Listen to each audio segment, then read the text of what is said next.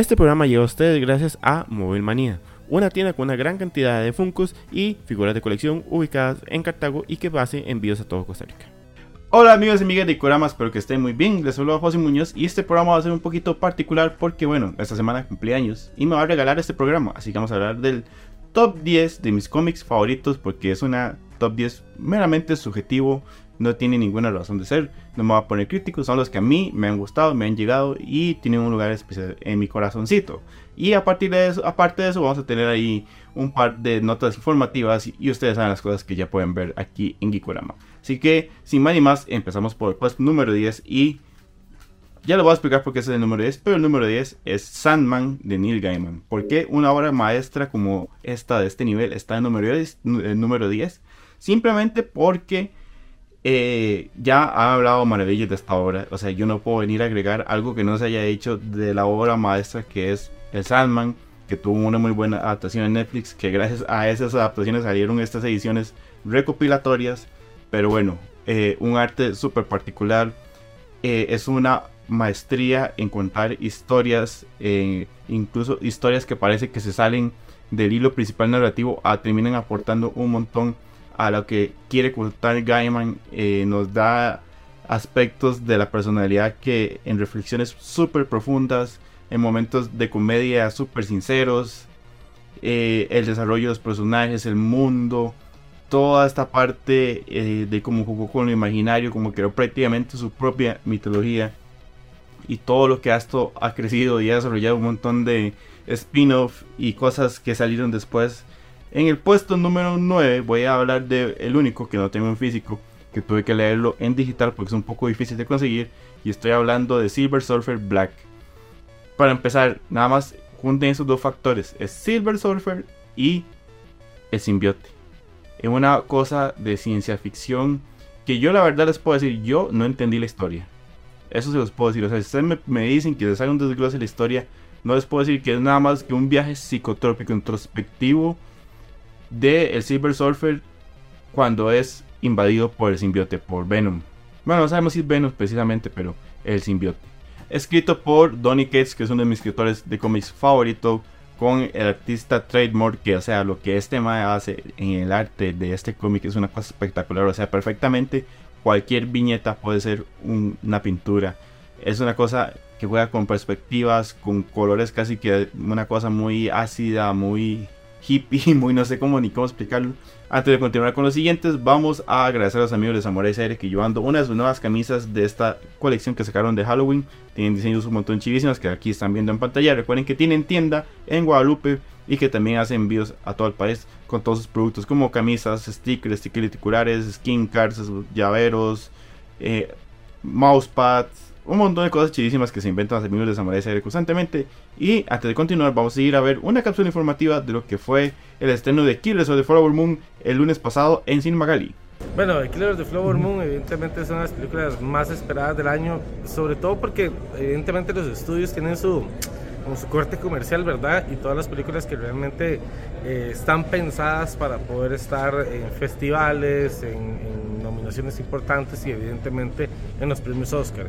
Y la apuesta para este año de Paramount es de Killers de Flower Moon. Eh, Martin Scorsese evidentemente nos tiene acostumbrados a experiencias cinematográficas bien extensas, en una película de 3 horas 40 minutos, pero que definitivamente envuelve al, público en, en la historia. Leonardo DiCaprio que ya lo vemos entrado en edad, mucho más maduro, con un papel muy diferente al que normalmente nos tiene acostumbrados. Este, y un Robert De Niro que, pucha, yo creo que eh, ocupábamos ver a Robert De Niro un papel importante, trascendental y no, no tanto esas comedias que de repente se venía, se venía dando. Entonces sí, definitivamente son, son dos pesos grandes del cine. Es un Martin Scorsese que nos tiene acostumbrados a cosas en donde sí nos, nos penetra la mente, nos envuelve en la historia y definitivamente es una película que hay que venir a ver como tiene que ser, obviamente en la sala de cine. ¿Por qué verla en cine? O sea, ¿cuál es la diferencia? ¿Qué gana uno con la experiencia de verla en cine? Bueno, un tema como, como los de Martin Scorsese, como como el hecho de la cantidad de detalles a nivel de, grabación, a nivel de dirección, de envolver el, personaje, definitivamente no se consigue, por más que tengamos un televisor grande, pues no se consigue. Yo creo que va mucho en este tipo de películas, más que todo, muchas son de experiencias IMAX, muchas son de experiencias de imagen o sonido. Yo creo que las películas de este, de este corte se basa básicamente en los detalles a nivel de las tomas, a nivel de la dirección, a nivel de la fotografía, que definitivamente la hace muy diferente de poder venir a verla al cine. Y más dentro de la dentro de la cinematografía Scorsese, ¿cómo sentís esta experiencia de él siendo la última película? ¿Cómo la catalogás entre todo lo que ha hecho? ¿Qué se puede ver de, de, del estilo de él? Bueno, es, es muy clásico de él. Eh, yo creo que ya va a quedar en, en, en, cada quien. Hay ciertos blogs internacionales que han dicho que es lo mejor de Martin Scorsese. Eh, personalmente creo que es una de las mejores. Pero sí, va a quedar mucho, mucho al, al, al sentimiento y al sentir de cada persona. Sí, definitivamente nos tiene acostumbrado a cosas espectaculares, a, a historias como estas, ¿verdad? Que, que te penetran, que te envuelven pero sí va a quedar totalmente abierto a, a, la apreciación de cada, de cada persona y sobre todo de los que son más fans del cine de Martin Scorsese. Okay, una invitación a la gente. Para Por supuesto, que vengan a los cines, va a estar en todos los cines de, del país a partir de ya esta semana, así que es una de las grandes opciones eh, dentro de las carteleras y nuevamente tengan en cuenta que es una de las apuestas más importantes tanto para Globos de Oro como para los premios Oscar. Nos quedamos en el lado de los simbiotes y en el puesto número 8 tengo el run que hizo Donny Cates con Ryan Stegman, perdón, para todo lo que fue Venom que terminó en este arco de 5 volúmenes que se llamaba King in Black que se le puede criticar muchas cosas, se le puede criticar que eh, King in Black todo se lo ve muy rápido, se le puede criticar muchas cosas, pero el desarrollo que le dio Donny Cates al personaje de Eddie Brock, más que todo, ni siquiera Venom, sino el personaje de Eddie Brock, el hecho de darle un hijo, el hecho de darle una perspectiva familiar, es una muy buena historia.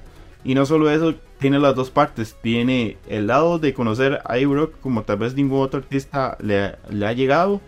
Con muy buenos momentos de acción, muy buenas cosas épicas, momentos de crossover de personas que uno no se espera. O sea, que así que nos deja un montón de, de como fanservice, pero muy bien aplicado, muy bien pensado.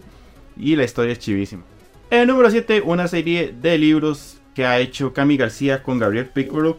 Eh, una serie que se llama For Young Readers o Young Adults, que tiene eh, DC Comics visualizada a adolescentes, que trata temáticas un poco más ligeras, pero eso no hace menos, menos interesantes historias. Un cómic que empezó con Raven, que después mutó en Chico Bestia y que después terminó mutando en Chico Bestia y Raven. Y había tenido un montón de continuaciones ahora con los personajes de Teen Titans, pero bueno, es, es interesante porque es un punto medio donde vos sabes que es mucho sobre la adolescencia, encontrarse uno como persona, encontrarse como adulto, encontrar el camino tratado mucho como para adolescentes, pero no llega a ser soso, no llega a ser simplón, está tratado de muy buena forma. El arte de Gabriel Piccolo es una cosa bellísima, muy particular, que se aprovecha mucho de los colores de los personajes principales para crear a partir de ahí la paleta de colores. Esta serie de Cami García y Gabriel Piccolo se la super recomiendo.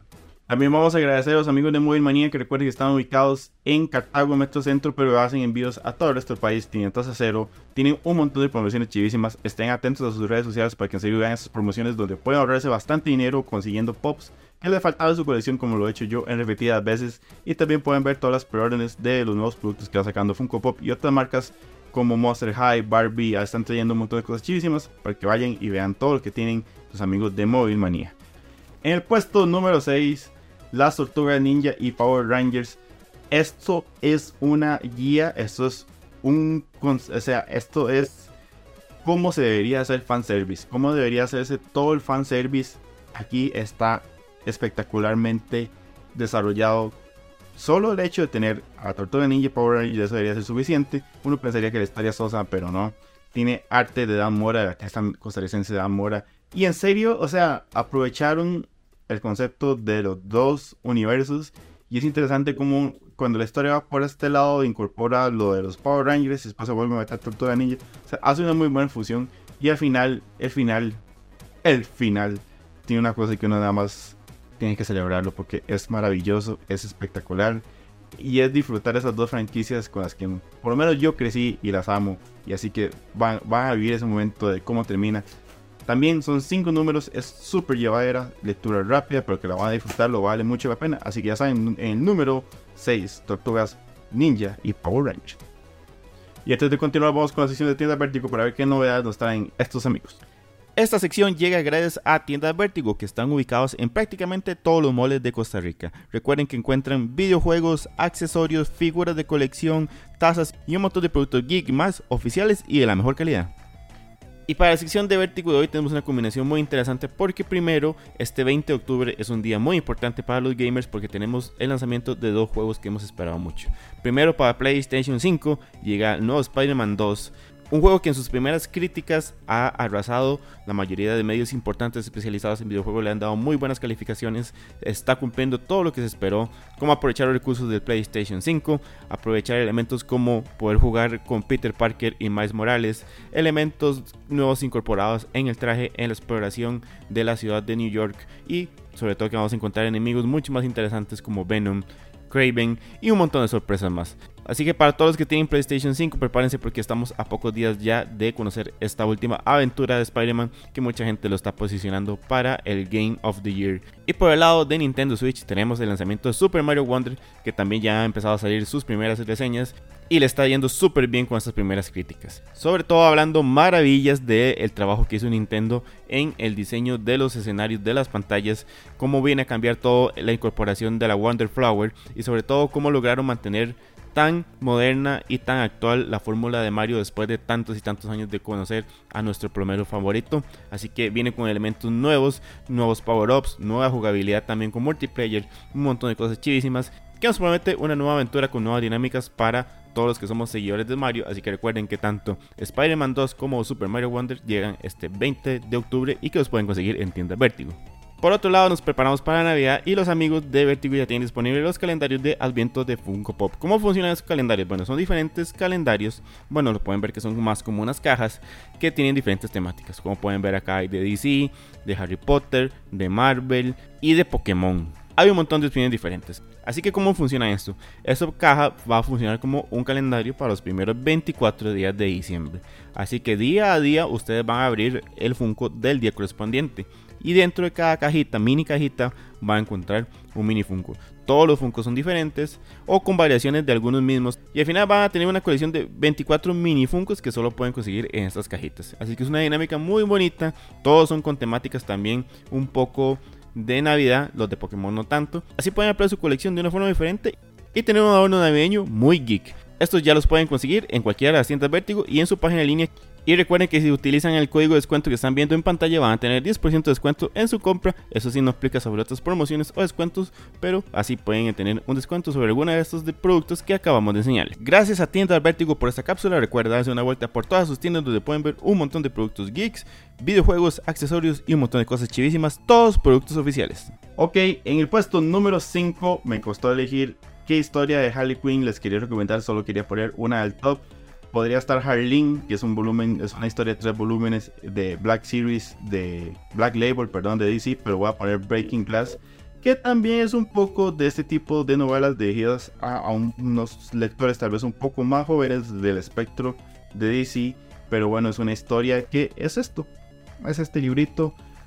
Hace una nueva presentación de la historia de, de Harley cuando esto llama niña, cuando está en el colegio e incorpora elementos de la comunidad LGBTI, pero de una forma súper orgánica.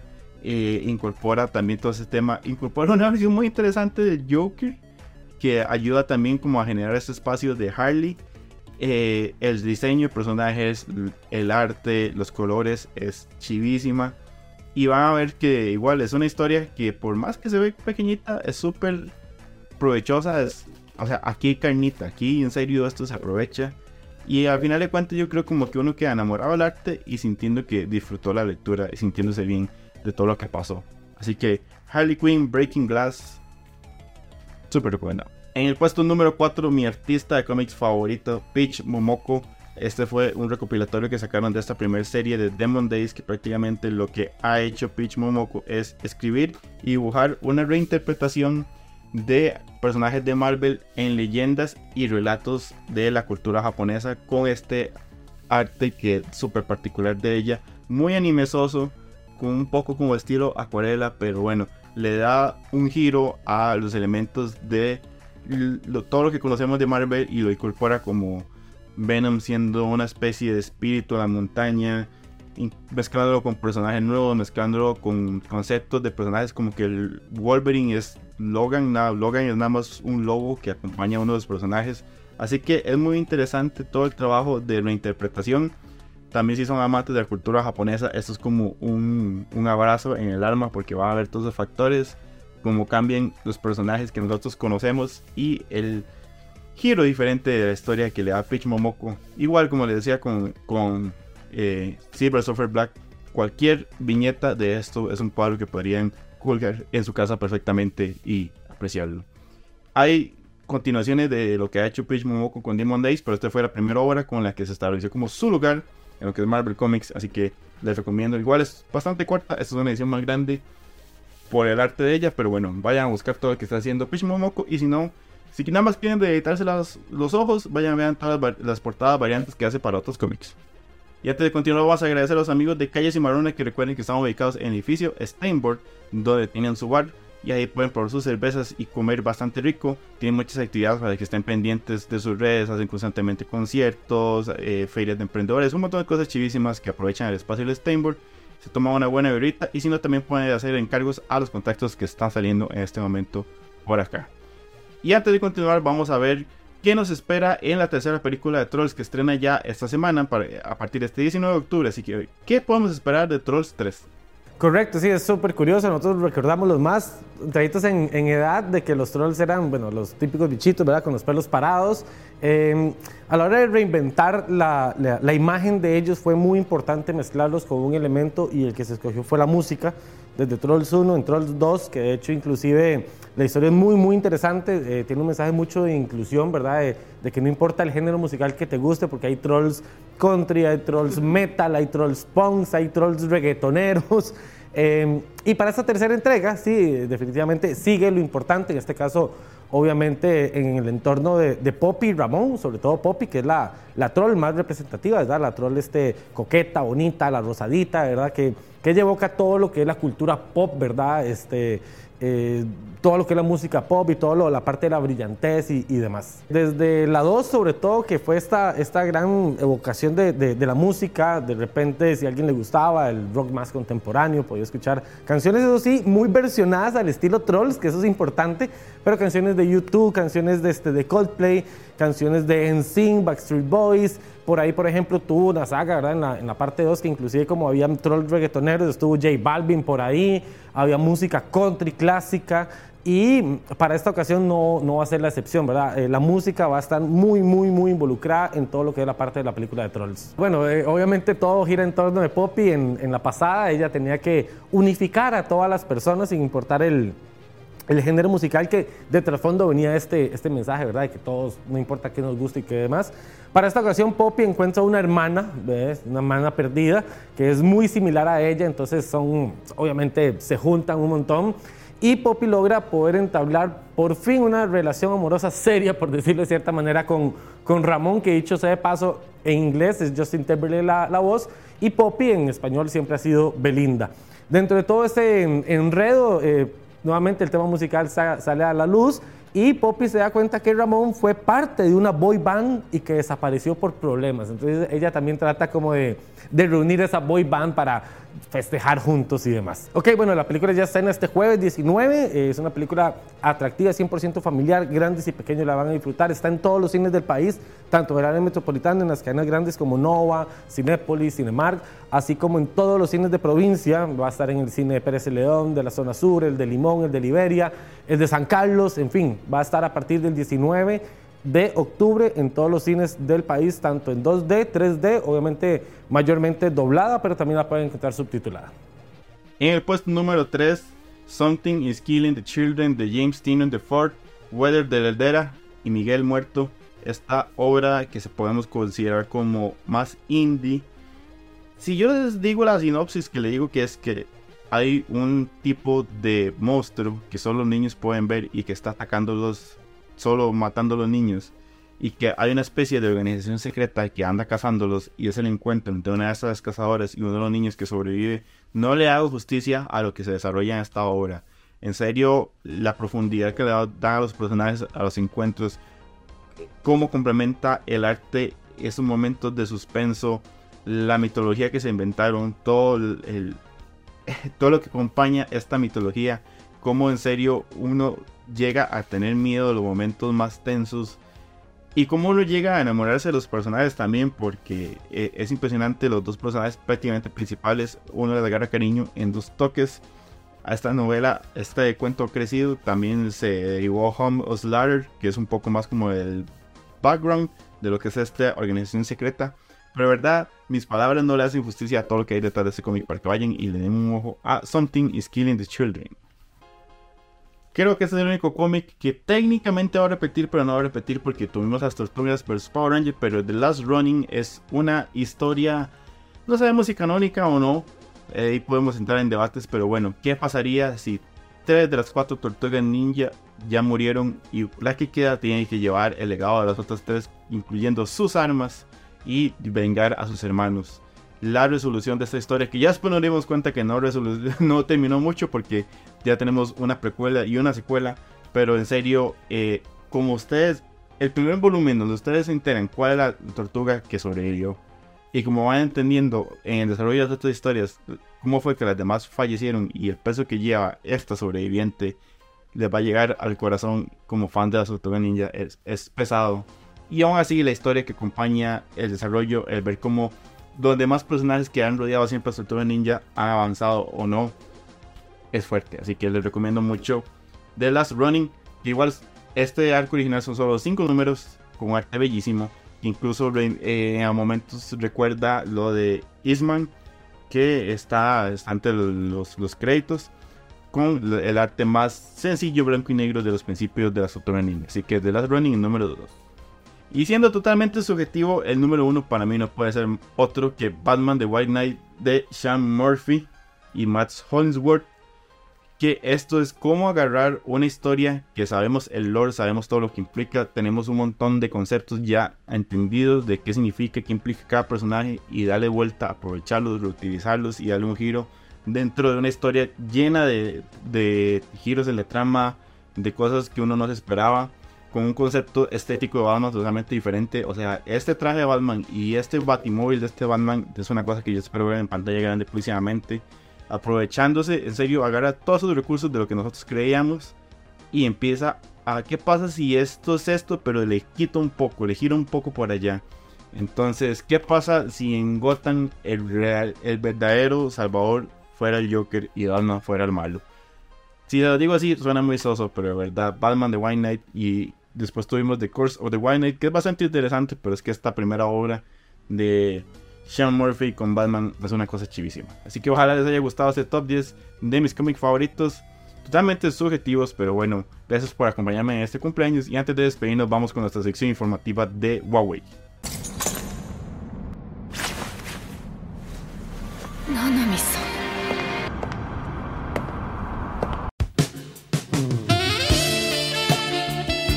Ahora que tengo su atención, notaron que Nanami lleva un reloj. Si Nanami existiera en la vida real, usaría un reloj como este, como el Huawei Watch GT4. ¿Y por qué? Porque es un reloj súper versátil. Ya he tenido la oportunidad de probar otros productos de Huawei para salir a correr como la Band 8 y el Watch Fit 2. Y hoy utilicé justamente este por primera vez.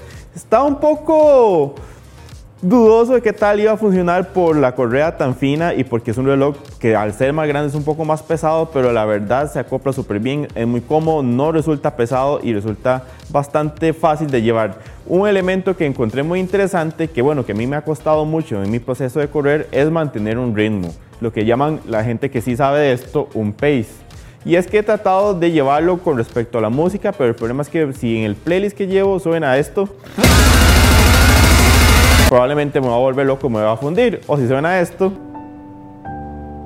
probablemente emocionalmente me vaya a afectar y voy a empezar a caminar. Así que es muy difícil y a veces uno trata de llevarlo como con la mente y con algo así, pero no funciona. Y un elemento muy interesante que encontré que incorporaron en este Huawei Watch GT4 es que incluye un metrónomo. Los metrónomos normalmente se utilizan para la música porque le miden a uno la velocidad a la hora de interpretar un instrumento en BPMs, beats por minute. Así usted sabe que va a ir tocando la, la canción a un mismo ritmo, a una misma velocidad toda la canción. Huawei tomó este concepto del metrónomo y en lugar de ser bits por minute lo transformó en la cadencia a la que uno corre. Así uno puede asegurarse que va a una misma velocidad durante todo el proceso que corre o por lo menos llevar un recordatorio de cuál es la velocidad a la que uno debería correr. Esto para asegurarse que es una velocidad a la que usted se siente cómodo o exigirse irse un poquito más rápido. Y esto se puede traducir de dos maneras en este reloj, ya sea por vibraciones o por sonido. Yo hoy lo utilicé con la opción de las vibraciones y la verdad es cero invasivo, lo suficientemente fuertes para estar recordando el ritmo sin que llegue a ser molesto. Y como pueden ver en las estadísticas de la carrera hoy, pueden ver que sí mantuve el ritmo que me propuse, que era entre 5.30 y 60, así que estuve en el umbral que quise gracias a este metrónomo. También les cuento que como pueden ver en estas tomas, el display de la información a la hora de correr es bastante grande, es bastante clara y eso que ofrece diferentes opciones para poder ver cuáles son los datos que a ustedes más les interesa. Diferentes configuraciones que ustedes pueden también adaptar a sus gustos.